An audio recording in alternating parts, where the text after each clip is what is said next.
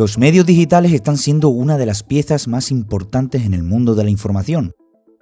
El auge y crecimiento que se ha vivido en la década del 2010 y la que se está viviendo a día de hoy es claramente un consumo de valor y de conocimiento desde un ordenador hasta en la palma de la mano.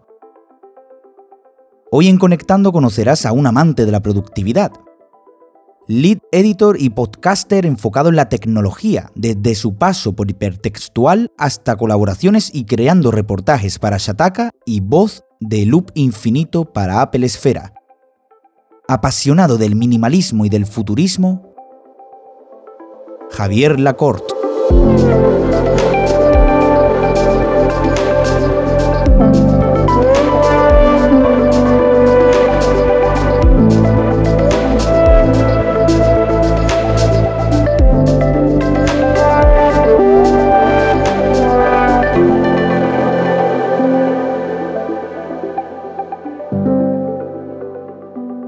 Javier Lacorte. ¿Qué pasa? ¿Cómo estamos? ¿Qué tal, Rubén? ¿Cómo estás?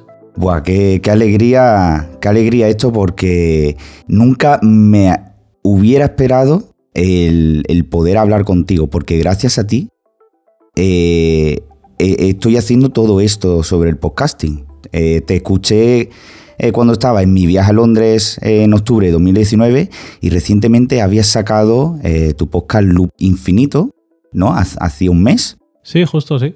Y, por una cosa y otra, eh, eres un poco el culpable de que eres sostenido exista y de la buena manera.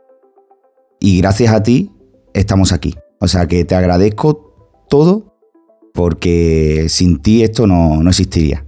Bueno, pues muchas gracias por la, la recepción tan amable, pero esto nos pasa a todos. Yo siempre que alguien me pregunta también un poco y cuando empezaste, por qué empezaste o algo así, alguna vez que he hablado pues más o menos con un podcast así como este, que me han invitado a lo que sea, eh, pues muchas veces yo me refiero a Emilcar y a Les Barredo, sobre todo a Emilcar. Emilcar fue el que más eh, me, me, inspiró a mí, el que más me hizo tener este pensamiento de me gusta mucho lo que hace, yo quiero hacer algo parecido. Eh, entonces supongo que todos tenemos un poco siempre ah, la escucha de alguien que nos inocula un poco esas ganas, ese mono, ese mono, ese gusanillo, y acabamos pasando por ahí. Mi caso fue Milcar, esa persona. Siempre tenemos un referente, ¿verdad? A la hora de, de empezar en este mundillo, ¿verdad? Eso es, sí. Y además que eh, tú creaste lo que fue Loop Infinito, que es el, el, podcast de Apple Esfera sobre Apple y su competencia. Cuéntame un poquito el, cómo surge la idea de crear uno de los podcasts más influyentes sobre el mundo Apple. Para mí es uno de los más influyentes. Pues en 2019, a principios más o menos. Yo realmente había hecho podcast antes cuando trabajaba en hipertextual, eh, nunca en solitario, siempre con, más gente, por lo menos con una persona más o con, en otra etapa con dos, tres personas más, eh, pero nunca había hecho un podcast yo solo. Luego ya cuando pasé a Sataka hice también podcast... Eh, para Despeja la X, el podcast semanal de Sataka, y ahí em, participaba, pero pues de vez en cuando, ¿no? Es un podcast donde los invitados van rotando cada semana con gente de la plantilla y tal, y, me gustaba, pero bueno, pues sin mayor pretensión, ¿no? Em, sin más. En 2019 fue cuando ya empecé, por lo que te decía, eh, a fuerza de escuchar a Emilcar todos los días y, decir, me gusta mucho lo que hace, me gusta mucho la rutina de escucharle, ¿no? Todo el mundo creo que tenemos, los que escuchamos podcast, tenemos eh, nuestros momentos, ¿no? Hay gente que dice, pues a mí me gusta mientras corro. Por ejemplo, mientras estoy en el gimnasio, a mí no me gusta. Yo mientras corro estoy en el gimnasio, en el gimnasio es diferente, pero mientras corro me gusta música, nada de podcast. Eh, gente que dice mientras paseo al perro, pues yo no tengo perro, o mientras voy al trabajo, yo trabajo en casa, pues mi momento es al salir de la ducha. Ese rato de secarme, recortarme la barba, eh, asearme, etcétera, eh, esos 10 minutos son perfectos para escuchar a Emilcar en mi caso y luego en otros momentos escucho otros podcasts, obviamente. Pero el momento matinal rutinario siempre es ese. Entonces eh, yo pensaba, me gusta mucho incorporar a, alguien como Emilcar, alguien que me gusta mucho escuchar, que estoy muy alineado con él, nos interesan temas muy similares. y, lo bueno del podcasting es que la barra de entrada es bastante bajita. Es decir, porque yo veo un youtuber que me gusta mucho lo que hace y es complicado replicarle. Tienes que saber de grabación de imagen, edición de vídeo. Sí. Tienes que tener un material más caro, tienes que dedicar bastante más tiempo. No es lo mismo estar hablando para un micrófono que para un micrófono y una cámara. Necesitas cierto carisma, ¿no? ciertas tablas. Entonces, eh, la barrera de entrada con el podcasting es tan bajita, es tan democrática, digamos, que cualquiera lo puede hacer. Y eso seguramente fue lo que me. E, ese punto como facilón, por lo menos para intentarlo atreverse, es muy fácil. Otra cosa es que luego te salga bien y seas constante, que es la parte quizás un poco más complicada, pero el lanzarte es, muy sencillo. Entonces en 2019, una cosa así, yo ya estaba. Me acuerdo que un día estaba en. Pues tuvo que ser por junio, una cosa así estaba en Cádiz eh, por, un viaje de trabajo, por una entrevista, y quedé a, tomar un café, ya que estaba con eh, Pedro Santamaría, mm, que ahora está en el Output, pero unos meses antes era también parte del equipo de vídeo de Sataka y también estuvo muchos años en la Peresfera. Entonces quedé con él en Cádiz y quedé también con. Em, quedé también con. Eh, Ricky Fernández. Sí. Que, estaba, estaba, haciendo memoria de, de, la escena de donde conversamos y todo no lo conocía de nada, pero me, justo además lo acababa de empezar a descubrir un poco, porque yo siempre descubro a la gente muy tardía, yo tengo ese defecto. Justo lo acababa de descubrir, digamos, y le comenté, no sé si fui, fue él, no me acuerdo muy bien, pero bueno, hablamos y al final nos juntamos los tres un buen rato en una cafetería de Cádiz, eh, ya que los dos eran de allí y yo estaba por allí, pues nos juntamos, hablamos tal, y yo les dije, a mí últimamente me entra el mono de crear un podcast tal, eh, me gustaría, no sé qué, pero mi duda también era no quiero decepcionar, es decir, no quiero el día de mañana eh, sacar un podcast y al poco dejarlo, como hay mucha gente que le pasa, que yo lo entiendo que te pase, porque el podcast puede ser muy agradecido, pero también muy desagradecido. Y si tú ves que estás haciendo un esfuerzo constante y las expectativas que tienes tú de número de reproducciones, de gente que te da feedback o lo que sea, no se cumplen, no se alcanzan en un tiempo, entiendo que puede ser frustrante. Yo no quería que me pasara eso. Eh, entonces no lo tenía claro, ¿no? Pero es que esa barrera de entrada es tan bajita, como comentábamos antes, no quería yo pasar por ahí. Total que eh, fue Ricky el que más me animó. Eh, Pedro también seguramente, pero Ricky fue el que más recuerdo vivido tengo. Decirme, sí, anímate, seguro que va muy bien, no sé qué. encima yo cuando hago algo así, yo para mí era importante también, también pensar en un posible retorno económico. No aspiro a vivir de ello trabajando dos horas al día, qué lástima, ojalá, pero eh, sí por lo menos tener claro que algo puedo ver, eh, sobre todo porque por, mucho, por muy románticos que nos queramos poner, eh, el tiempo de todos es muy limitado, encima hacerlo diario como yo quería, pues es sacrificado, y, y, yo voy a hacerlo de forma personal, yo todo esto lo pensaba para hacerlo por mi cuenta. Y entonces yo pensaba, no, no digo un X dinero todos los meses tal, pero por lo menos Em, pues tener ese aliciente para de vez en cuando, también para no decaer, ¿no? Que me ayude a ello. Total, que entiendo que haya gente que piense diferente, que piense que el podcast es un hobby debe ser siempre un hobby. Me parece muy bien, yo no lo veo exactamente así. Em, pero bueno, la cuestión es que hablando con Ricky me terminé de animar y dije, venga, sí. En, ese, en esas semanas mi jefe estaba de vacaciones, eh, entonces yo aproveché para darle forma un poco al, planteamiento que quería hacer. Eh, tenía claro que iba a ser sobre Apple, que quería que fuera diario, que, quería que fuera breve, conciso, 10, 15 minutos no más. Em, y cuando volví mi jefe de vacaciones, le dije, oye, que cuando puedas hablamos tal, eh, le conté un poco, un poco lo que quería hacer, simplemente por informarle, ya que es un producto que al final podía entrar un poco en conflicto con la Peresfera, quería que él estuviese al tanto y hablásemos si había algo que no le cuadraba o lo que fuera, pero él eh, lo que me dijo fue algo que yo no esperaba, que era, ¿por qué no lo haces con nosotros? Eh, que no es que no quisiera hacerlo con ellos, con, la Peresfera, simplemente yo no estaba dentro del equipo cotidiano de Peresfera y tampoco pensaba que hubiese interés en hacer un podcast diario. Y dije, ah, pues vale, pues lo hablamos, lo pensamos y tal. Total que al final nos pusimos de acuerdo, se fue en finales de julio, principios de agosto y a principios de septiembre, como te comentaba, de 2019, un mes antes de que te fueses a Londres, eh, salimos con eso y, hasta aquí, dos años y un poquito. Y, muy bien, la verdad. Eh, siempre lo cuento. Yo al principio mi pánico era eh, que me escucharan 15 personas, que de ahí no subiera, que esto no fuera interesante, que tal. Que la gente me dijese tremenda cagada, esto no lo vuelvo a escuchar nunca. por suerte no, no va mal y, han pasado más de dos años y ahí sigo y, bien, contento con ello. Joder, qué, qué maravilla qué maravilla escuchar cómo, cómo esa idea que, está en tu mente se hace realidad, ¿no? Y además, dependiendo también de otras cosas y cómo va evolucionando y, cómo impacta, ¿no? Y, eso es una de, las cosas que, quería eh, un poco charlar contigo, que cómo ha sido ese impacto tras dos años subiendo episodios y hablando de lo que realmente te gusta y sobre todo enfocado al mundo de Apple. O sea, ha tenido que ser eh, un viaje maravilloso, ¿verdad? Eh, a ver, No quiero yo aquí cortarle el rollo, pero es una cosa muy normal. Quiero decir, eh, un viaje increíble, pues a lo mejor es lo de Ibai. Buah, Hace unos cuatro días como aquel que dice... Mm, estaba haciéndolo por pura afición, sin ganar ni un duro, y luego ganando pues un sueldo muy normalito y con un impacto muy limitado. Y, ahora está donde está y tiene acceso a lo que tiene acceso y se codea con la gente que se codea. Y, por lo que dice siempre, más allá de que obviamente no será oro todo lo que reluce y, hay muchas consideraciones ahí, pero tiene una vida de aquella manera que hace unos años no podía ni soñar, ¿no? Eh, y muy merecido y yo me alegro mucho por él. Eso es un viaje increíble. Lo mío al final es como, bueno, pues yo hago un podcast desde mi despacho. Todos los días preparo el guion ahí escuchando música, luego paro la música, silencio todo, me traigo el micro cerca de la boca y empiezo a cantar. Y ya está, y no hay más.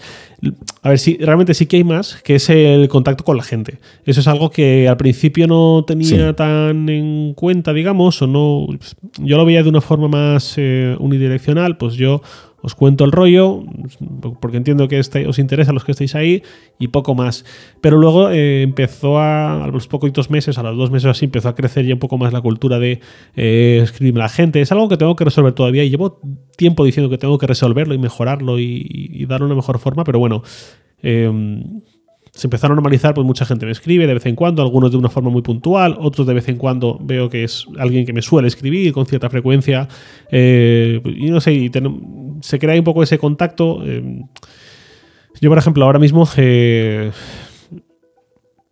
para este final de año, estoy me he comprado cierto equipamiento deportivo, algo de ropa, y me faltan unas zapatillas para hacer trail running nunca he hecho. O sea, todo viene porque hace un mes o así salí a correr un domingo, eh, me perdí, acabé en una zona de monte, de bosque, etcétera. Me encantó y dije, bueno, pues quiero hacer esto a propósito en zonas como esta y mejores incluso. Eh, y estoy buscando las malditas zapatillas de trail Entonces yo ahora me siento. Eh, claro, a mí me falta una guía, digamos. ninguno de mis amigos hace trail running. Eh, yo voy muy a ciegas con esto. Entonces, yo el otro día pensaba, Seguro que hay mucha gente que cuando me escucha hablar de Apple todos los días tal, o yo le contesto, es un poco... Eh, mi búsqueda de zapatillas de trail running es su búsqueda de una solución o un producto, una recomendación o, simplemente hablar sobre Apple porque a lo mejor en su entorno no tiene nadie eh, pues tanto rodo en la cabeza como nosotros todo el día con la misma empresa pensando en ella eh, como para hablar de ella, como para obtener recomendaciones o lo que sea hmm. y le gusta verme accesible, ¿no? Antes tú me decías, bueno, al principio eh, nunca hubiese imaginado, bueno, pues si yo soy muy accesible, si yo hay mucha gente con la que hablo de su podcast o lo que sea en su canal de YouTube y yo nunca le he dicho que no a nadie y, todo es muy normal, no, hay ningún problema, no, no soy Ibai desde luego. Em, entonces eh, esa cultura de crear una conversación en torno eh, a Apple y, en muchas otras cosas que pueden salir, porque luego hubo el otro día un chico en los premios Sataka que vino y me dijo, Javier, tal una foto no es habitual, ¿eh? no, no, no, quiero aquí presumir de como si esto fuera el pan de cada día, ni mucho menos. Es un chico majísimo que yo le dije, bueno, pero dime quién eres o tal. No es por el podcast, porque encima una vez te pedí consejo de un cambio de trabajo, de hacerme autónomo, no sé qué. Eh, y yo le, llamé por su nombre y dije, eres tal persona, ¿no? El nombre. Y me dijo, sí, ¿te acuerdas? Y, se hace un montón. Y yo, ya, bueno. me intento acordar, ¿no? Y, me gusta quedarme con la gente y al final lo valoro mucho. Eh, eso es la parte más eh, del viaje, digamos. Dentro de que, desde luego, no soy. No, es un viaje como el que ha podido tener Ibai. Lo mío es una cosa muy, muy, muy moderada, muy humilde, muy sencilla. Eh, esa es la parte favorita, ¿no? Al final, el, el efecto en la gente, digamos, que también es moderado, pero mm, tampoco esperaba yo poder tener algo así, digamos. Sí, al final la conexión con, con la gente que te escucha puede hacer que avive aún más la experiencia que, estamos viviendo, ¿no? Porque yo también, eh, gracias a esto, he conocido a muchísimas personas y, la verdad es que es muy interesante saber eh, el concepto y, el pensamiento de, cada uno y sobre todo que, que valoren tanto que nosotros valoremos lo que hacen el, resto del mundo como ellos valoren lo que hacemos nosotros. Y, y, al final, como pienso yo muchas veces, es un regalo. Es un regalo el que la gente te hable, te apoye, te, que te intercomunique un pensamiento, una idea y, que al final tengas ese feedback, esa conexión entre una persona y otra. Y, eso para mí yo creo que, que es mágico y, que sea gracias a lo que hacemos, pues la verdad es que eh, es una sensación increíble. Y muchas veces eh, lo pienso, digo, joder, eh, ¿cómo, ¿cómo puede llegar ese tipo de personas a, escuchar todo lo que estamos haciendo? Porque a lo mejor incluso hay un... Como, que hay un sector de, que tenemos enfocado nosotros en el podcasting que a lo mejor eh, eh, estamos mal conceptuando, porque yo muchas veces pienso de, que todo lo que yo estoy hablando es para un sector en concreto y a lo mejor lo estoy generalizando. Entonces, eh, una de las cosas que, que te quería comentar es Oye, el loop infinito, ¿para qué tipo de personas es? ¿A quién se lo recomendaría? ¿Es para un sector específico? ¿Es para un sector generalista? ¿Cómo, cómo enfocas tú eso a la hora de, hacer el podcast? Pues hombre, es un podcast diario sobre Apple. la frase con la que más lo suelo resumir es café para cafeteros. Eh, eh, incluso alguna vez alguna persona que conozco del mundo real, digamos, o, lo que sea, y sabe de esto, a lo mejor me dice, eh, pues lo escucharé o dime cómo se llama y me lo pongo y tal. Y yo le digo, no, te agradezco la amabilidad y la intención, pero no, no, eres el tipo de oyente del podcast este porque te da exactamente igual Apple, te da exactamente igual la tecnología. Eh, pues, Eso es. Pues hombre, pues igual tienes curiosidad por escuchar cómo soy yo en un podcast y cómo hablo, pero ya está, pero obviamente no va a haber ninguna continuidad ni ningún nada. el podcast al final es eso, café para cafeteros, para gente que está muy encima de Apple. Si acaso mi duda, que más de dos años, y, más de dos años después todavía no he logrado resolver, es hasta qué punto entro en detalle o no entro en detalle. Me explico. Yo hay veces que tengo la sensación de que hablo, intento ser declarativo para que cualquiera, dentro de, una, dentro de un cierto margen, para que cualquiera de los que por lo menos tienen la predisposición en torno a Apple de escuchar el podcast, em, se enteren. Aunque no estés muy, muy metido, aunque no estés entrando todos los días a, a informarte específicamente sobre Apple y sobre otras empresas tecnológicas, eh, pues si a poco que te guste, pues que te puedes enterar de todo. ¿Qué pasa? Que yo veo, por, lo que me escriben muchos oyentes, que hay oyentes que saben de Apple mucho más que yo y saben de tecnología mucho más que yo. Entonces hay comentarios que hago aclaratorios que a esta gente le sobran por completo. Es como si, me siento como si a veces eh, estuviese haciendo un podcast sobre fútbol, explicando que la pelota es esférica, que antiguamente se hacía de cuero, que ahora se hace con otro tipo de materiales, no sé qué, que, en cada campo hay 11 jugadores, que cuando empieza el partido van intercambiándose a las posiciones y atacando y defendiendo. el que habla sobre fútbol no, no cuenta todo eso. Con Apple es un poco más complicado porque es algo mucho menos extendido, es algo que no sale en telediarios, no le dedican eh, programas completos, ¿no? Eso es una cosa de nicho. Entonces, esa es mi eterna duda. ¿Hasta dónde entro en detalle? ¿Qué cuento? ¿Qué omito? Porque además siempre tengo la máxima clarísima de que eh, tengo que ser conciso. Eh, y esto lo digo porque a mí me gustan los podcasts concisos, no significa necesariamente cortos. Puede haber un podcast de 45 minutos que me deje plenamente satisfecho lo que no me gusta son los podcasts de discusiones circulares o, monólogos que se alargan un montón. Entiendo que tengan su público, pero a mí no me gustan y yo no estoy cómodo haciendo algo así, porque sé que estoy haciendo, entre comillas, desperdiciar el tiempo de la audiencia. De la misma forma que a mí me gusta tener tiempo para escuchar los podcasts que me gustan y no tener que sacrificar ninguno. El tiempo que yo tengo para escuchar podcasts es más o menos limitado. Podría alargarlo, pero sí. es, eh, como en el caso de todo el mundo es el que es, ¿no? Eh, hay gente que a lo mejor pues, tiene un trabajo X que le permite pasarse el día escuchando podcast, yo no. Yo no puedo escuchar un podcast y concentrarme en mi trabajo. Otra cosa sería un trabajo más mecánico o algo así, pero no es mi caso. Y mucha gente entiendo que tampoco. Entonces a mí me cabrearía escuchar un podcast que más o menos me gusta y que se estén alargando de más como intentando aferrarse ahí a mis oídos o que yo esté ahí preso. Sí. No. Acaba, el, acaba y para que pueda pasar a otro que también me gusta, ¿no? Pues yo tengo la misma sensación. ¿Por qué voy a estar 20 minutos si puedo estar 10 y la otra persona en vez de escuchar un daily puede escuchar dos o tres o los que le encajen? Eh, pues ese es mi gran planteamiento. Eh, dentro de que soy conciso, pues encima, ¿hasta dónde entro en detalle? Porque si encima me voy a comer minutos para explicar cosas que luego resulta que el 95% de la gente saben perfectamente, esa es una duda que yo han pasado más de dos años con esto, han pasado más de 500 episodios y todavía no tengo del todo clara. Desde luego. Vamos, yo, soy, yo soy de las personas que, que también eh, tiene poco tiempo para, escuchar eh, episodios de podcast. Y ya te digo, me tengo que. Mm, me he planteado hasta levantarme una hora antes de trabajar para poder ponerme al día, porque es que tengo una cola inmensa de, episodios que escucharme. Y al final, es lo que dices, dependiendo también de, de esas píldoras de 10 minutos o, podcast que se enrollan a lo mejor a los 30, 40 minutos y ya no solo enrollar, sino porque a lo mejor es, puede ser un episodio súper interesante, súper completo y que pueda contener eh, todo lo que tú quieres escuchar, ¿no? Pero al final tiene que, tiene que valorar muchas cosas. Yo, por ejemplo, yo no puedo trabajar eh, escuchando podcast. Eh, no puedo. Y entonces el tiempo que tengo para lo que son los, episodios más cortos, sí es verdad que, los puedo escuchar amenamente, pero episodios largos ya tengo que ponerme en el 1 por 25, un 1 punto y medio, que yo no sé si te pasará en algún momento que tendrás que activarlo porque a lo mejor digas, tengo que aprovechar este tiempo y tengo este tiempo justo, como me has comentado antes, y digo, venga, pues, pues vamos a intentar eh, quitar un poco del medio eh, la cola pendiente que tengo, ¿no?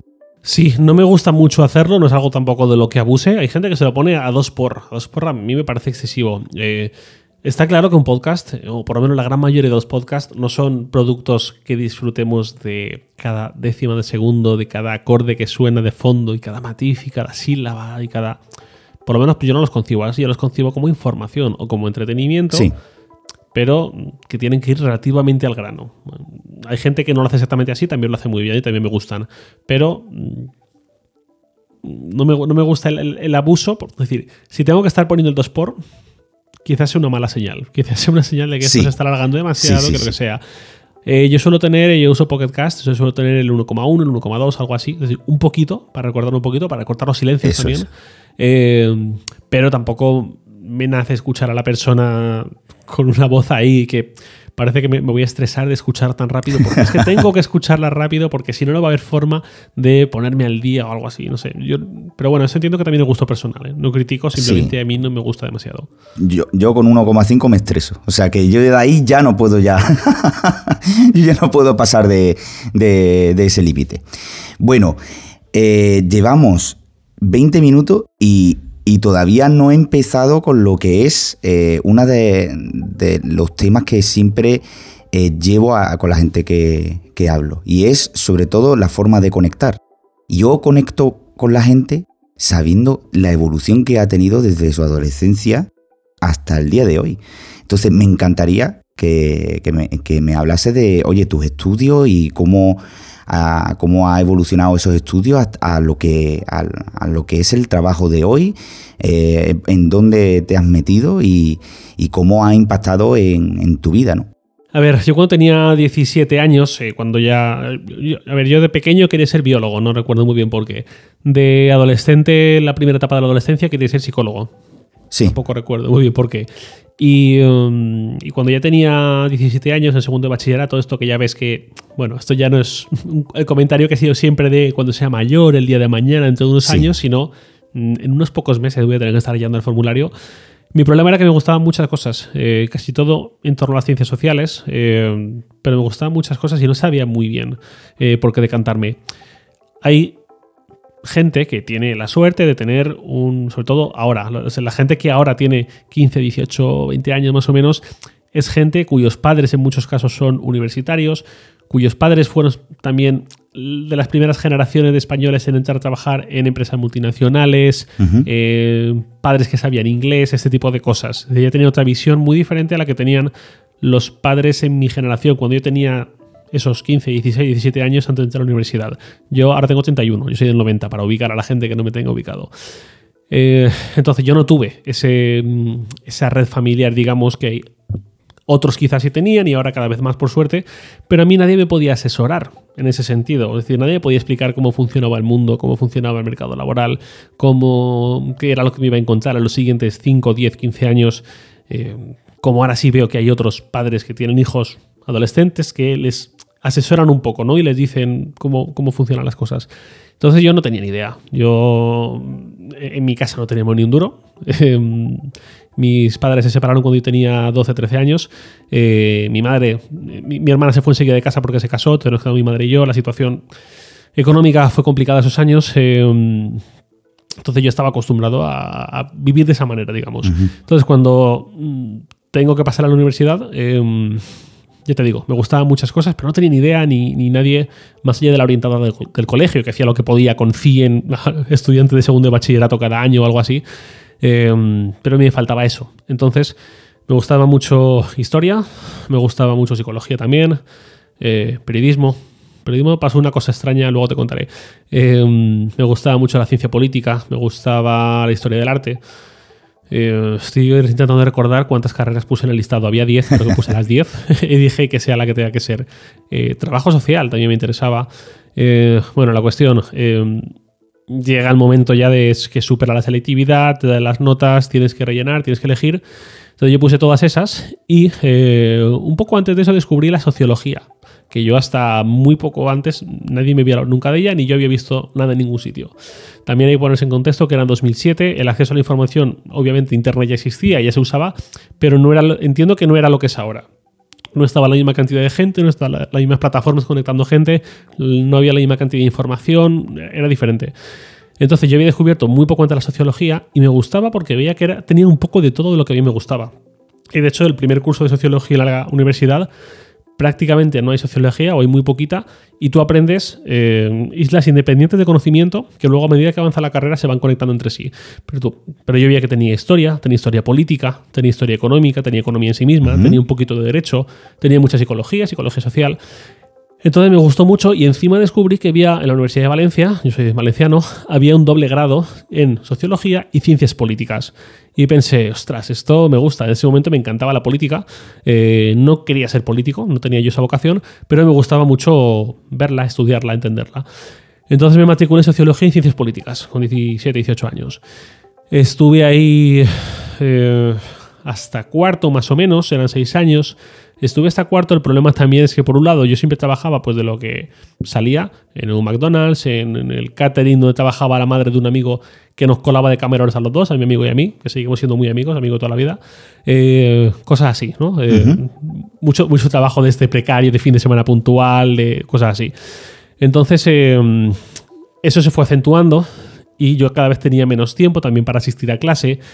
Eh, fue cuando cambiaron el sistema de estudios de licenciaturas a grados, el plan Bolonia. El plan Bolonia exigía mucha más presencialidad, ya no era como cuando entré yo.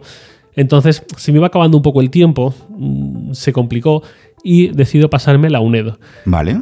Empiezo con la UNED y pienso, bueno, pues yo en ese momento ya tenía como un trabajo a media jornada, eh, porque fue un hipertextual, eh, donde entré en 2012.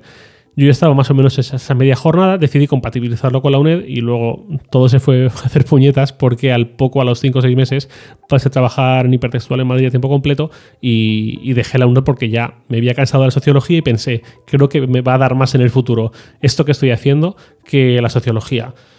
No sé qué hubiera pasado si hubiera acabado la carrera y me hubiese enfocado en eso, pero bueno, sé que mal, mal no me ha ido y he podido vivir de esto desde hace esos 8 o 9 años ya.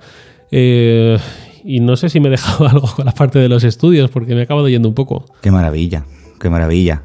pues fíjate cómo, cómo, cómo traspasas eh, eh, el estudiar sociología y ciencias políticas y, el empezar con hipertextual, ¿no? Y, que gracias a, eso, al final ha derivado a trabajar en, muchos proyectos, ¿no? Eh, sí, antes te decía lo de cuando estaba trabajando pues, en un McDonald's, en un catering. En, sí haciendo, haciendo como de secretario, de ayudante de un catedrático que falleció hace poquito de mi pueblo de economía, eh, que básicamente ya lo hacía, pues le digitalizaba cosas, de asistente, digamos.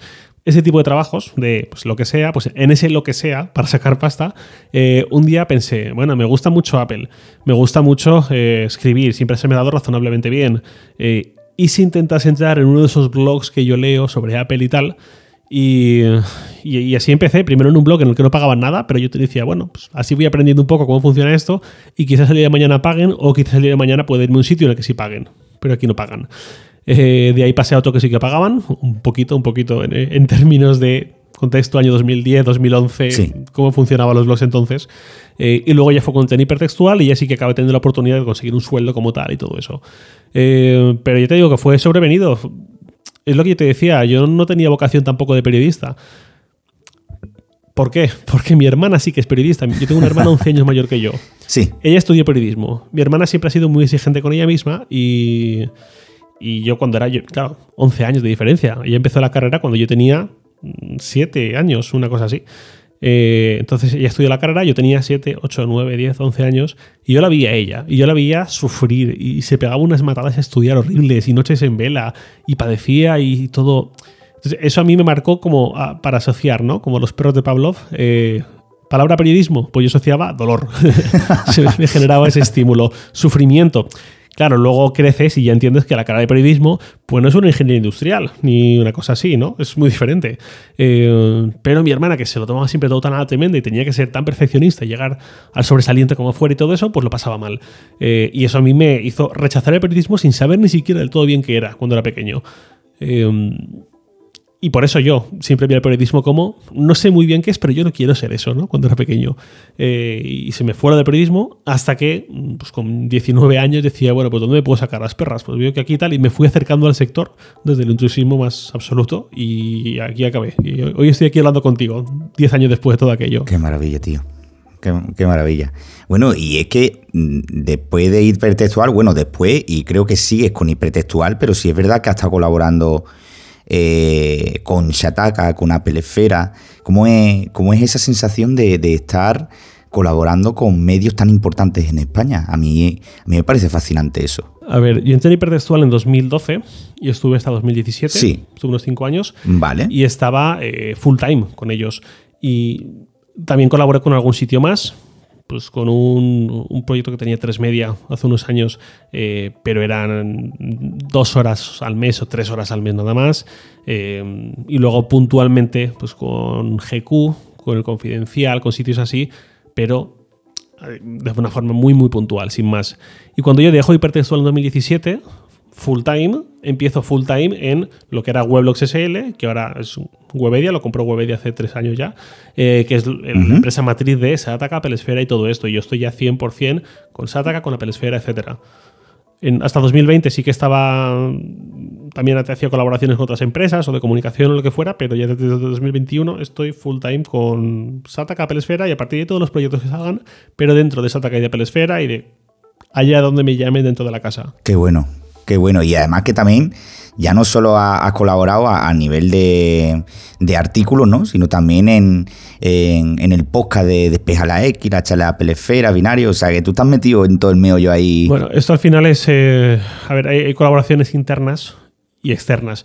Las internas son, eh, pues lo que tú has dicho, Despeja la X o la charla de Pelesfera, que son, oye, pues en la charla de Pelesfera casi siempre se encargan Pedro Aznar y Eduardo Alchanco, que son los director y coordinador de Pelesfera, pero puntualmente, oye, pues este no puede porque le ha pasado tal cosa, pues eh, llaman a mí, o llaman a Miguel López, o llaman a David Bernal, o quien sea, eh, gente del equipo de Pelesfera. Eh, sacamos ahora el podcast de Despeja la X, lo que te comentaba antes, son, los invitados son rotatorios, cambian. Según el tema del que se trate cada semana, pues puntualmente me pueden llamar a mí, pero también llaman a Javier Jiménez, experto en ciencia, a Juanqui López en cualquier cosa técnica con cables y botones o audio imagen, que es muy bueno. Javi Paz, experto en tecnología también general, etc. Eh, esas son colaboraciones internas. Luego salen proyectos como un podcast que hicimos hace un año y algo llamado Control Z, que era sobre, bueno, con una escuela de negocios. Sí. Eh, también el de Captcha con Huawei, que se hizo un par de temporadas y también estuvo muy bien, sobre inteligencia artificial. Luego sobre, hicimos este verano uno para Audible, el de mm, ovejas eléctricas, sobre tecnología aplicada a cualquier ámbito de la vida, desde agricultores que ponen eh, collares con GPS en lugar de cencerros a sus vacas para localizarlas y parametrizarlas y todo, una cosa chulísima, hasta cómo ha cambiado la tecnología y el vídeo al mundo del fútbol por completo, cómo las decisiones se toman de una forma muy distinta, se toman otro tipo de decisiones, bueno, pues sí, en muchos ámbitos, ¿no? Eh, y eso son lo que te digo, colaboraciones internas que van saliendo o dentro de, la casa, digamos, ya sea para otro cliente, ya sea para eh, la, la propia empresa que quiere sacar un producto nuevo. Y luego están las colaboraciones externas, que eso es muy sencillo, que es pues, cuando te metes en esta rueda, digamos, eh, pues al final todos nos vamos conociendo, todos vamos hablando. Loop Infinito es un podcast solitario, pero los, muchos podcasts son de entrevistas o son de... Eh, donde hay un presentador que, en función del tema del que vaya a hablar cada semana, coge un invitado o a otro. Eh, binarios que lo comentas, por ejemplo, ah, pues Ángel Jiménez hace eso. él habla siempre con otra persona que va cambiando, que son invitados externos y, así con, otros podcasts con los que he podido salir, pero pues, lo que te decía al principio, pues a mí alguien que me llama, mm, pues, pues voy para allá, ningún problema. Eh, otra cosa es que alguien me diga, monta un podcast tú conmigo todas las semanas o algo así, los dos. Eso es otra cosa, pero para colaboraciones puntuales, invitaciones, no hay ningún problema.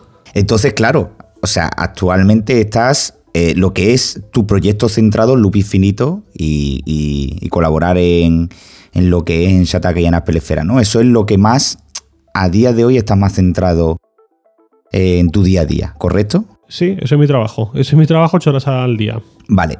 Ahora viene una de las cosas que, a mí siempre me gusta eh, comentar, porque creo que es algo que siempre tenemos rondando en la cabeza.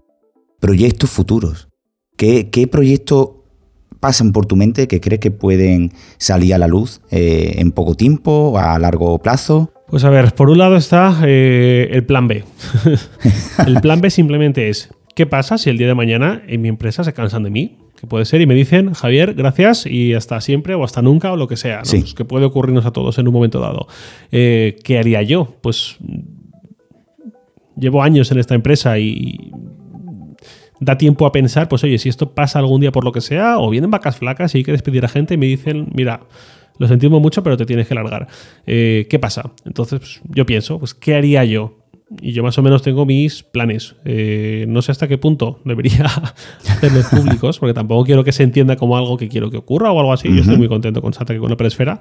Eh, pero bueno, pues obviamente iría por el lado de seguir haciendo algo parecido a lo que hago, pues, o por mi cuenta, o bien mm, de una forma freelance para otras personas, eh, pues, o, ya veríamos qué pasa, ¿no? Y, qué contexto hay y, en ese momento qué, ocurriría. Pero obviamente mi plan B sería seguir haciendo lo que hago, pues ya veríamos de qué forma eso me podría acabar dando de comer bien sea mm, haciendo algo similar a lo que hago con Loop Infinito, pero haciéndolo yo por mi cuenta y cobrando una suscripción a los oyentes, o bien metiendo Publi si veo que mm, hay interés y tiene sentido y los números más o menos cuadran, o qué sé yo. Eh, lo bueno es que eso también sería algo de solamente pues, en torno a un 25 un 30% de la jornada laboral. El resto de la jornada laboral podría dedicarla a otras cosas, como fui autónomo en su momento y hacía colaboraciones para cinco o seis empresas a la vez, eh, pues si a eso dedicas el resto de la jornada laboral, y encuentro esos clientes y estamos cómodos y todo se da, pues podría vivir. Ese sería un poco el plan B de un proyecto futuro, pero ya te digo, eh, no, es lo que quiero hacer, sino lo que haría si por lo que sea, si... O si mi empresa, los dueños deciden cerrar en España por completo, qué sé yo, es, una estupidez, no va a ocurrir, ¿eh? eh no, no, yo creo que tampoco. me refiero, ¿eh? pues, el, caso del tornado, ¿no? Pues qué pasa si un tornado viene y arrambla con las las plantas de fabricación de Apple en China y no hay más. Eh, es un ejemplo tonto, pero para entenderlo, ¿no? pues qué pasaría si pues, el cisne negro, cualquier cosa o lo que sea. Que me despide porque están casados de mí. lo, más simple. Eh, pues qué pasaría, pero sin más. No te digo que no, es algo que quiera hacer en el futuro, sino ese plan B. Eh, y luego, esto lo puedo contar porque además hace poco lo puse en Twitter, que es que quizás me gustaría hacer podcast newsletter, no sé muy bien, en torno a productividad. Lo que pasa es que tengo muchas dudas sobre que sea algo interesante para mucha gente o para una cantidad razonable de gente, porque es lo que te decía antes con el podcast. Yo si lanzo algo así, pienso en monetizarlo. No, igual alguien está pensando, vaya cerdo capitalista que es incapaz de hacer algo simplemente por placer o por conectar con gente. una cosa es hacerlo de forma puntual, otra cosa es, como me gusta hacer las cosas, que es convertirlo en una rutina, convertirlo en un proyecto a largo plazo. Eh, no te digo que me vaya a dar de comer y vaya a vivir solamente de eso, pero si lanzo algo así me gusta darle continuidad y para eso hace falta, eh, por lo menos para mí, ver un retorno. No digo hacerme millonario con esto ni mucho menos, pero sí ver cierto retorno por lo menos para no decaer y para tener esa motivación y para eh, tener esa justificación, porque al final el tiempo es muy limitado. y conforme ¿tú, ¿tú, qué edad tienes ahora, Rubén? Yo 28. 28, vale, yo tengo 31, tengo tres más que tú. Con 28 seguramente que ya vas viendo que cada vez hay menos tiempo y, a lo mejor dices, ni siquiera estoy haciendo cosas, muchas más cosas que hace unos años, pero yo por ejemplo recuerdo cuando yo tenía 17, 18 años, yo pasaba una cantidad de horas brutal arreglando mi biblioteca de iTunes, poniendo los tags de cada canción y las portadas de los discos y un montón de cosas. Y ahora digo, es que es imposible que yo le dedique tanto tiempo a esto. Eh, simplemente por tener un trabajo, tener una familia y unos amigos que ver de vez en cuando, tener una mujer en casa, o mi mujer me refiero, eh, eh, y hacer también algo de vida en pareja y limpiar la casa constantemente para que no se caiga, con eso ya tienes muy poquito tiempo. Y si quieres leer un poco y hacer algún plan con los amigos o lo que sea, es que ya no hay mucho más. Entonces, si yo tengo que sacrificar todo eso, o parte de eso, para hacer algo, pues por lo menos voy a haberlo bien justificado. Así es un poco como lo veo yo. Además, es que eh, si te planteas hacer un contenido como ese, enfocado a productividad, eh, tú sabes que, todo lo que vas a contar tiene un valor. Y ese valor, si es muy importante, la gente, te digo yo porque yo pagaría, la gente pagaría por obtener un conocimiento y, un, valor que tú vas a aportar. Y es algo, es un proyecto el que, el que a lo mejor apuestas y el que vas a sacar y la gente lo va a valorar y la gente incluso te lo va a agradecer porque al final seguramente es algo que a lo mejor no están acostumbrados o no exista ese tipo de contenido y si existe tú vas a ser la voz que y la persona que va a hacer que, se difiera con el resto y que, y que lo haga a tu gusto, a tu modo y sobre todo eh, mostrar a la gente cómo tú eh, eres productivo, ¿no? Y cómo eh, enfocas todo, toda tu vida y cómo, cómo, cómo encajas en el calendario todas las cosas que tienes que hacer en el día a día para ser productivo y, sobre todo no morir en el intento, ¿no? Porque a mí me pasa igual. O sea, estoy yo con el calendario que que hasta mi parienta me dice, deja, quita ya estas cosas, hombre, Y digo, no, no, es que, es que me tengo que organizar, es que como no me organice, eh, mi vida se, se va al suelo, ¿eh? O sea que yo te entiendo perfectamente y yo te, y yo te animo a que, a que saques eso, porque yo soy el primero que, pagaría por, por saber de, de, tu opinión y de tu conocimiento y sobre todo que lo veo un proyecto súper interesante y más ahora enfocándose a, lo que es el, concepto de, los podcasts de suscripción, ¿no? que es algo que ahora está, está el boom y, ya no solo porque sea el boom como ahora que está, está volviendo el tema de las newsletters con, otro concepto, ¿no? sino simplemente porque tienes algo que aportar y que quieres buscar la forma de, de, transmitirlo y que, bueno, invertirlo en, en tiempo ¿no? Porque al final el tiempo es oro. Exacto, ese es justo el punto por lo que siempre digo lo de la pasta y lo de ver un retorno y todo esto. Si no es tanto por eh, forrarme, que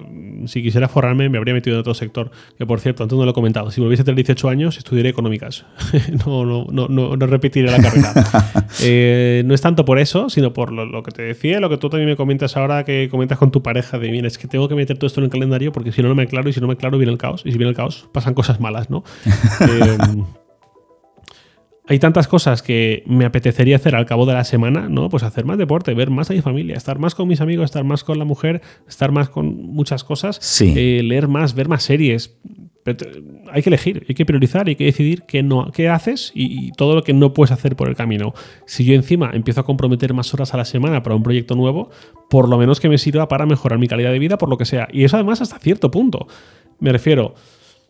Mmm, que igual alguien, si alguien me está escuchando y está pensando lo que decía, vaya cerdo capitalista que solo quiere pasta. no, pero precisamente, yo no quiero pasta a costa de cualquier cosa. Si ahora me dices, eh, te ofrezco este puesto de trabajo cobrando 6.000 pavos limpios al mes, cosa que nadie me va a decir porque no, yo no valgo eso ni de lejos, eh, pero si alguien se volviese loco y me lo dijera eh, y, y, me anunciase que ese sueldo está sometido, está sujeto a que tengo que trabajar 15 horas al día y los sábados casi que también y algún que otro domingo también y vacaciones casi que me olvide. Igual no tan exagerado, pero yo no querría eso. Yo prefiero ganar bastante menos, pero tener ese espacio para hacer deporte, para ver series de vez en cuando, para leer, para estar con mi gente. Eh, es decir, que no todo es dinero, obviamente. Yo también lo que valoro mucho es el tiempo. Incluso ahora yo trabajo desde casa, que entiendo que no es para todo el mundo hacerlo de forma permanente, pero para mí es una suerte. Y desde hace ocho meses, ocho meses, nueve meses ya, nueve meses, una cosa así. Eh, estoy en eh, Torrent, que es mi ciudad, muy cerquita de Valencia, donde yo estuve hasta los 22 años. Luego me fui a Madrid, luego me fui a Murcia y este año pude volver. Esto para mí es la bomba, me permite estar cerca de mi gente. Estoy feliz desde que estoy aquí eh, a, un, nivel fantástico, porque lo que me interesa es lo que puedo hacer estando aquí, no lo que puedo hacer ganando unos X euros más al mes o algo así. Entonces lo de monetizar es realmente por eso, porque si voy a sacrificar más tiempo a la semana y me va a costar ciertas horas, por lo menos que vea cierto retorno por otro lado, ¿no? Sí. Y, sobre todo hasta cierto punto, no a costa de cualquier cosa. Estoy de acuerdo contigo y te entiendo perfectamente porque yo también estoy teletrabajando desde mi casa y al final es un poco ese equilibrio entre, entre tu vida y, el mundo laboral, ¿no? Al final tienes que buscar eso. Eh, antes, cuando, cuando yo me, metí en un proyecto gordo, eh, que al final no salió a la luz porque Microsoft y, Oracle se metieron de por medio, pues imagínate, yo, yo podía, entre el trabajo y el proyecto, yo dormía a lo mejor cinco horas. El resto de horas del día era dedicado exclusivamente 100% tanto al trabajo como a ese proyecto. No tienes vida. Y no tienes vida y quieres... Eh, eh, quieres aprovechar más tiempo para estar con tu gente, con tu familia, el, disfrutar, el descansar y muchas veces eh, te atas a, ese, a, ese, a ese momento de presión, a, ese, a esa carga de trabajo que al final sí, estás haciendo algo que a lo mejor te interesa, pero al final no estás no estás aprovechando ese tiempo tan valioso, ¿no? Y, yo ya he llegado a, yo creo que a la misma conclusión que tú, que, hay que buscar ese equilibrio entre, entre buscar el trabajo que, te guste y sobre todo el poder vivir, vivir, vivir y vivir. Yo creo que es importante. Tal cual, lo que dices me recuerda un montón. Eh, cuando yo tenía 25, 26 años, pasé lo que ahora se dice siempre como una etapa mala, una etapa chunga. Sí. Y recuerdo que empecé a ir a una psicóloga y la psicóloga en un momento dado, eh, al principio, eh, pues, te quiere conocer, quiere ver un poco qué haces con tu vida, qué piensas, por qué haces lo que haces, ¿no? Y me decía que yo le contase cuál era mi día a día, mi semana a semana y todo esto. Y ella me decía así como me lo quería recalcar o, quería corroborarlo, me preguntaba, pero entonces no haces nada más que trabajar. no. Digo, si yo me levanto, mm, voy a trabajar, vuelvo, ceno. pero tienes que hacer algo más, un hobby tuyo, un algo. Yo le decía, pues sí, los fines de semana luego, pues eh, o viene mi chica, o voy yo a su ciudad, o me voy yo a mi ciudad y estoy con mi familia y con mis amigos y quedo con ellos y todo muy bien. Pero durante la semana no hacía absolutamente nada más. Eh, y, esa, esa, absorción tan grande como la que comentabas tú de las cinco horas, eh, no, no, dejaba espacio para nada más. No solo por eso, también porque mi cabeza no estaba bien, no pensaba bien, no decidía bien seguramente, eh, pero yo no hacía absolutamente nada, de, pues, corría de muy de vez en cuando, pero es que casi que ni eso en esa etapa. Eh, claro, ahora digo, no quiero volver a eso nunca más. No quiero volver a. Y por mucho que me paguen, lo que te comentaba hace cinco minutos, no quiero volver a, una etapa en la que yo no haga nada más que trabajar y, no me deje espacio para mí. Que yo, eso también lo decía mucho ella. Mm. Te tienes que cuidar, te tienes que mimarte de no sé qué forma, lo que te guste a ti, que sea tu momento, tal. Yo no entendía. Yo estaba con la cabeza en un nivel que yo no entendía ni de qué me estaba hablando. Yo decía, mira, yo lo único que hago es eh, trabajar hablar con mi madre cuando vuelvo a casa eh, por teléfono, hablar también por teléfono con mi chica, eh, ceno y como me cuesta muchísimo dormir, me pongo a ver Seinfeld hasta las 4 de la mañana y luego ya me duermo. y eh, claro, por mucho que me paguen, yo no quiero ver una vida así, ni, ni, medio así. Yo quiero tener una vida más parecida a la que tengo ahora, que seguramente puedo mejorarla, pero nada de... No quiero repetirme lo que ya he comentado. Estamos, estamos a tiempo, ¿eh? Estamos a tiempo de, de mejorar eso, ¿eh? Porque seguramente con, el paso del tiempo y ahora que tenemos, bueno, que tú ya has pasado la barrera de los 30, que, tengo muchas ganas de cumplir los 30, ¿eh? no sé si por desgracia para ti, pero yo tengo, yo quiero cumplir los 30 y yo cada vez más pienso en, cómo atar y cómo moldear y cerrar eh, las cosas que tengo a día de hoy pendiente para que en un futuro lleguemos a esa vida plena, ¿no? Esa vida que, estemos cómodos, que, que trabajemos a gusto y que no tengamos esa, esas preocupaciones, ¿no? que yo creo que es algo fundamental, que, esas preocupaciones se vayan liberando poco a poco y que al final eh, se reconvierta en, lo que es el, aprovechamiento de tiempo en nuestra vida personal y, y el poder disfrutarla, que eso, eso es importante, ¿verdad, Javier? Joder, importantísimo, es fundamental saber qué te hace feliz, entender tus prioridades y, pensar a largo plazo, no pensar solamente ni a corto plazo ni en un solo ámbito, sino que todo esté equilibrado y que todo... Eh, o sea, seguramente se dice también mucho últimamente esto de que la felicidad plena no existe, sino que en todo caso la cosa es ser lo menos infeliz posible, ¿no? Y que todo esté lo mejor posible eh, durante el máximo tiempo posible. Pues supongo que por ahí va la cosa. Eh, al final yo después de todo aquello, yo fui pensando también qué prioridades tengo, qué quiero, qué no quiero. Eh, y he, llegado a esos 30 y 31 ya, eh, que tú decías, de una forma que estoy bastante feliz y bastante contento. Y nuevamente, todo será mejorable y habrá muchas cosas que se pueden cambiar y optimizar y todo eso, pero yo estoy razonablemente feliz en muchos ámbitos. Eh, y bueno, seguramente dejar atrás etapas así también te curte y te hace saber un poco qué límites no tienes que, volver a dejar pasar eh, para que todo siga lo mejor posible y todo eso. Desde luego, desde luego que sí. Oye, Javier, eh, de verdad que vaya, vaya charlita que, estamos teniendo y, me gustaría antes de, acabar, eh, porque, hombre, por supuesto, eres una persona que entiende muchísimo de Apple y, me gustaría preguntarte porque la última, la última charlita que estuve fue con, una persona que se llama Guillermo Mené, no sé si sabes quién es, que, es cofundador y analista tecnológico de, de Isena Code, del, del medio tecnológico. Sí, sé quién es, claro y le hice una, pregunta que, le comprometí un, poco. Eh, le dije sus top 100 de dispositivos Apple. ¿Cuáles son esos dispositivos que para ti son sagrados, que no se pueden tocar y que esos son, son y son esos dispositivos? Eh, pues mira, mi producto favorito, por empezar con el, que para mí es el mejor de todos, al menos el que me gusta, es el Apple Watch. Eh, lo comenté hace poquito. Si tuviera que quedarme con un solo dispositivo, y obviamente que siguiesen funcionando todos, ¿no? Porque una cosa que siempre comento con Apple es que tiene más sentido invertir en ellos cuanto más de ellos vayas a comprar, ¿no? Este efecto red. Eh, la típica pregunta, oye, seguramente a ti también te la hará mucho. Me quiero cambiar de móvil, ¿cuál me compro? Que eso a veces deriva o transmuta en que me quiero comprar un móvil, ¿merece la pena el iPhone? Es el decir, venga, anímame o, dime que no y me quedo más tranquilo, pero merece la pena que pague ese extra.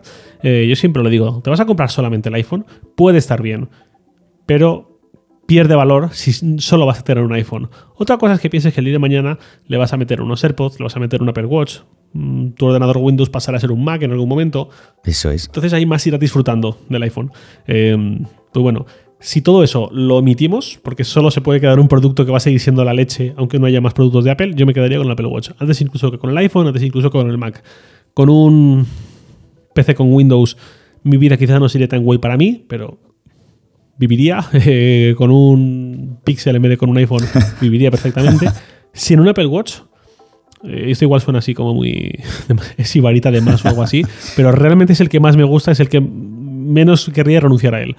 Eh, eso en cuanto a producto en sí, como gama, como familia de producto.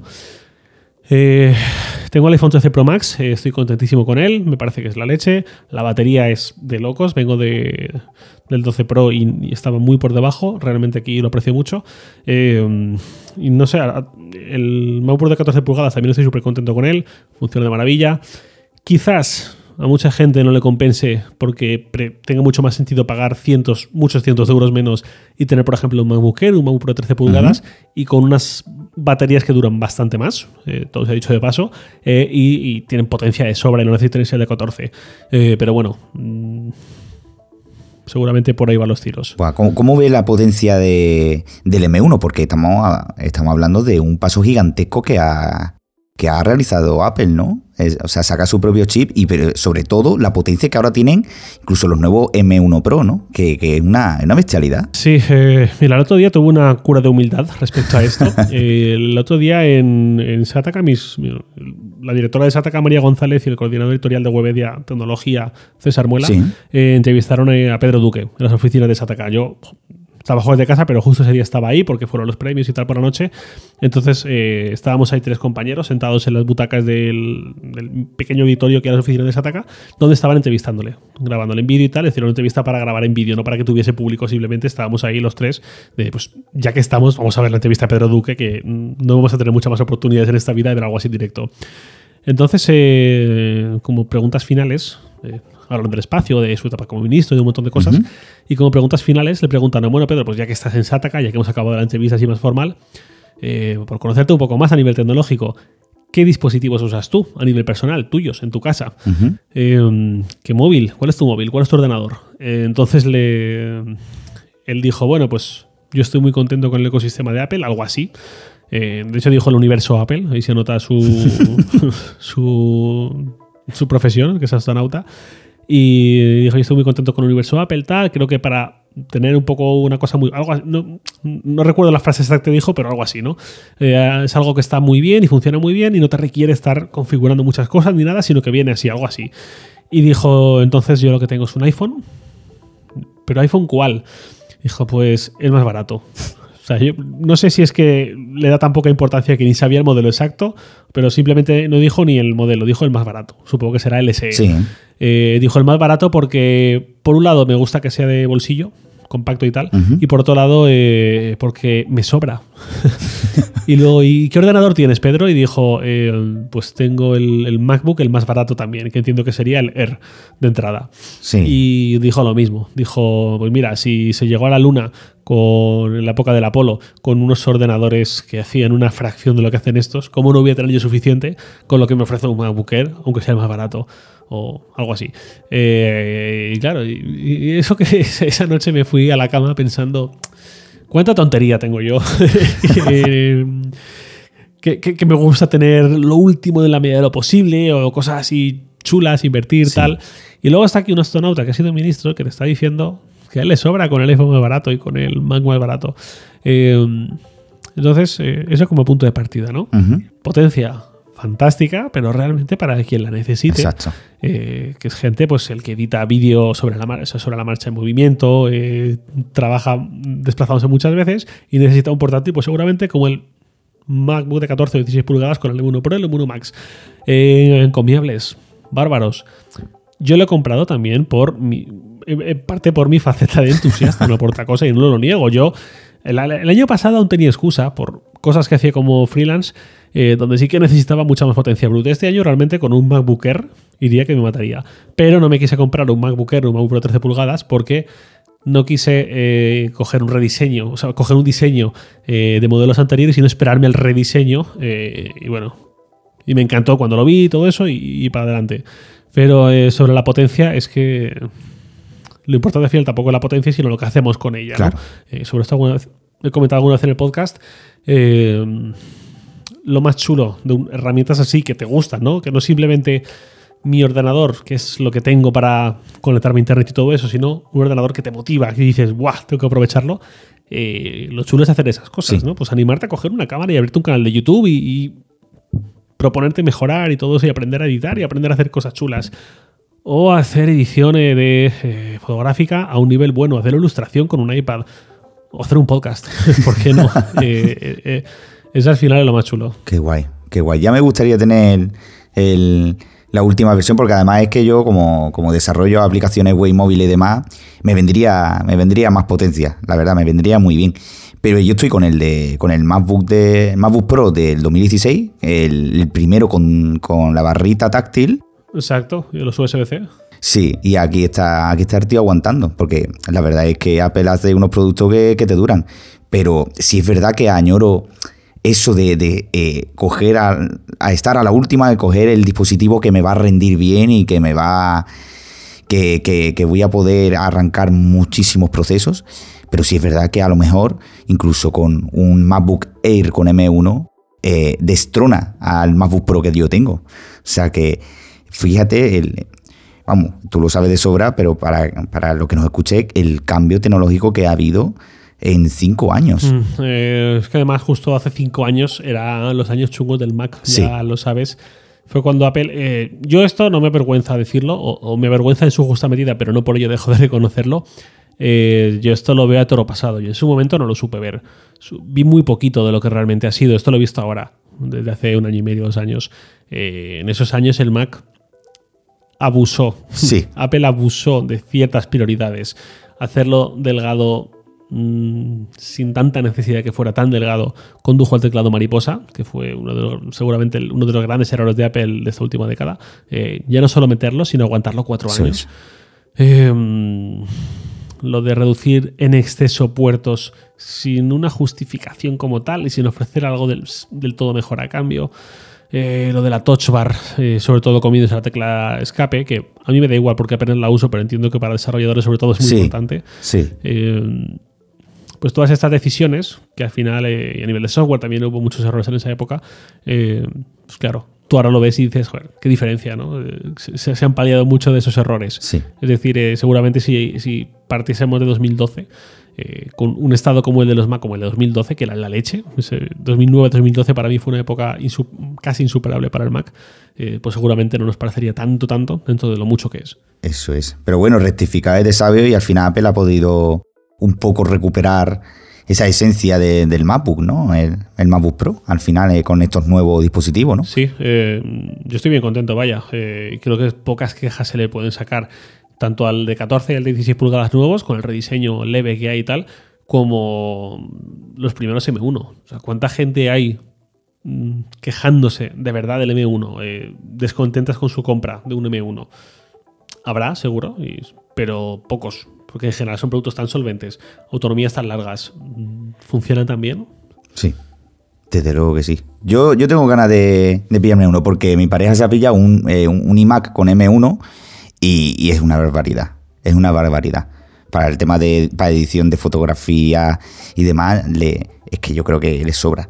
Y, es, una, es un encanto es un encanto de ordenador, eh, como, el sistema operativo también gestiona a través de hardware también todos esos procesos, que al final pues es hacer lo que te encanta. O sea que lo tengo pendiente, lo tengo en mi, en mi lista de, deseos. bueno, mientras te dure el, del año 2016, pues bien, bien vas, pero en algún momento ya lo tendría justificado, cinco años, Exacto.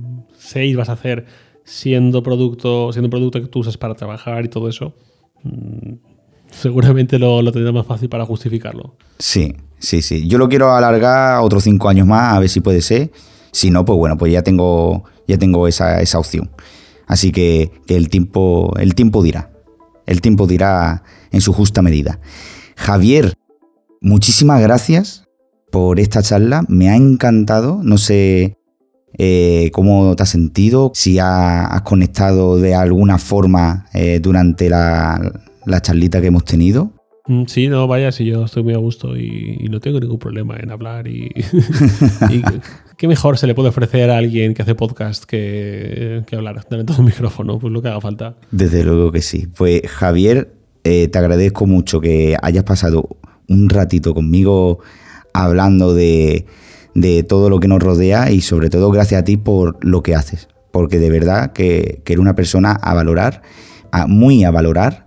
Y, te deseo que, ese, ese, proyecto de productividad surja y sobre todo que hagas, que sigas haciendo el contenido tan bueno que estás haciendo en Luz Infinito y que, y que dure pues lo que tenga que durar muchísimos años y que, que se resuelva esa, esa vida plena que queremos nosotros llegar a construir. Mm, pues muchísimas gracias, hombre. Ojalá que sí. Y, nada, y lo mismo te digo a ti, que te vaya muy bien con tu proyecto, que siga escalando, que ya al margen de números, que no tiene por qué ser lo más importante, que llegue donde tú quieres llegar, que tengas una situación en que conectes con la gente con la que quieres conectar y eso es lo importante, poco más. Eso es eso es súper importante.